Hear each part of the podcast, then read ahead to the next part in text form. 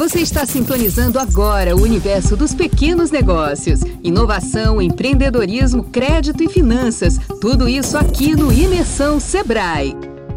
Olá, queridos ouvintes, sejam muito bem-vindos. Hoje nosso assunto é atendimento de qualidade, com dicas para encantar e fidelizar os clientes. Para esse nosso bate-papo, recebemos Wagner Gomes, analista técnico do Sebrae em Salvador. Eu sou Ana Luísa Botelho para o Imersão Sebrae. Olá, Wagner, tudo bem? Seja muito bem-vinda. Para começar, conta pra gente se o atendimento é mesmo tão decisivo na experiência do consumidor.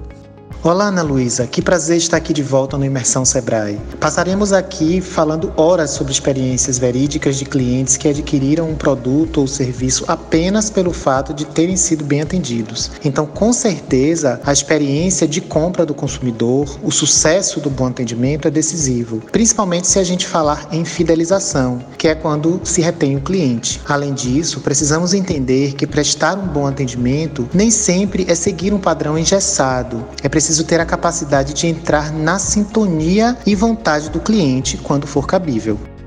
Wagner, eu acredito que é exatamente isso que você falou. É muito importante atender bem e entender né, o perfil do cliente para atender da melhor forma possível, porque o atendimento ideal para um cliente pode não ser o atendimento ideal para outro. Então é muito importante ter atenção a esses fatores. E um bom atendimento é capaz de vencer, por exemplo, a barreira da primeira impressão negativa? Sem sombra de dúvidas. Olha, esperar por horas ou dias para ser atendido, disponibilizar um atendimento eletrônico que fica horas enrolando e não resolve nada, ser transferido de um atendente para outro, precisar repetir todos os dados e relatos sobre a necessidade ou problema várias vezes, não encontrar a marca nos canais mais acessíveis, ausência na interação, atendentes frios ou grosseiros, não ter o seu problema resolvido, equipe mal treinada ou sem conhecimento sobre o produto ou serviço em questão. São alguns exemplos do que pode deixar impressões negativas. Se a empresa estiver atenta a ouvir, falar abertamente com o cliente sobre a situação que o deixou insatisfeito, trabalhar verdadeiramente com os olhos de ver e os ouvidos de ouvir, já é um grande passo para quebrar esse gelo. Agora, lógico que o mais importante é pegar o problema do cliente para você e correr atrás da solução. É exatamente isso que você estruturou nessa resposta, viu, Wagner? Um atendimento de qualidade pode sim, em alguns casos, é, retirar essa primeira impressão negativa, mas é muito importante que nossos ouvintes e empreendedores evitem o máximo que ocorra essa impressão negativa, mas caso ocorrer, pode sim ter solução, como você ressaltou. E há, Wagner, algum caminho, passo a passo, para estruturar um atendimento de qualidade? Quais os momentos mais importantes para os nossos empreendedores prestarem atenção no relacionamento com os clientes? Diga aí pra gente.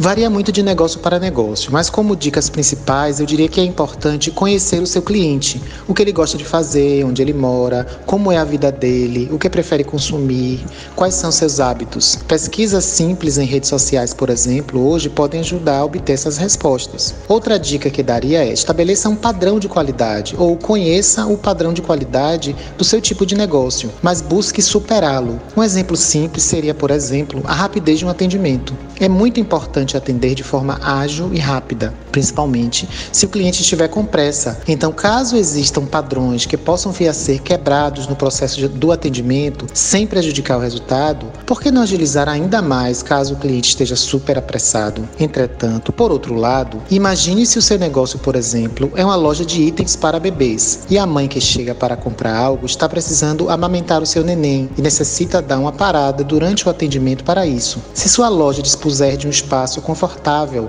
para que a mãe faça isso com calma e tranquilidade, será um encanto. Porém, certamente, se essa mãe se sentir escorraçada da loja por causa da pressa dos atendentes, nunca mais vai querer voltar naquele estabelecimento. Então, muitas vezes, o padrão é se moldar à necessidade do cliente, buscando a melhor experiência para ele. Eu adorei esse exemplo porque é algo que realmente acontece, viu? E agora, Wagner, com tantos canais de contato hoje, o atendimento precisa ser muito versátil, adaptável, não é mesmo? Quais os perigos e as vantagens desse atendimento multiplataforma?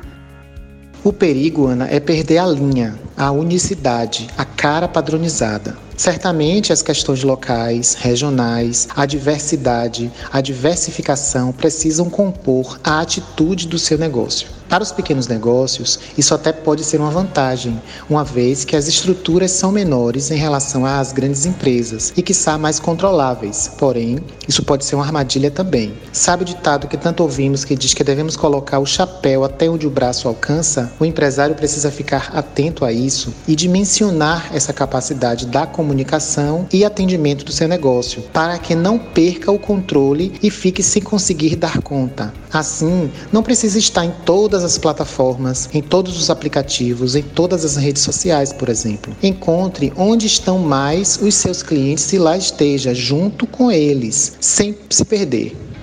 Muito obrigada por todas as dicas, todo o conhecimento trocado, tanto para mim, tanto para os ouvintes, né, aqui do Imersão Sebrae. Eu tenho certeza que desse podcast foi tirado muito aprendizado para ambas as partes. E eu vou deixar aqui um espaço para sua mensagem final. Eu reforço mais uma vez o meu agradecimento pela sua participação.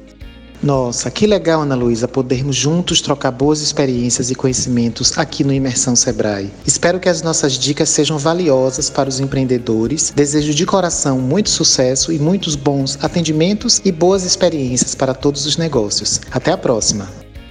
Agradecemos a você que ouviu o nosso podcast. Compartilhe esse conteúdo e siga a gente nas plataformas de streaming, que logo logo retomamos com a nossa próxima edição. Até já! Você ouviu o Imersão Sebrae, um oferecimento da agência Sebrae de Notícias. Siga o Sebrae Bahia nas redes sociais e acesse o www.ba.agenciasebrae.com.br.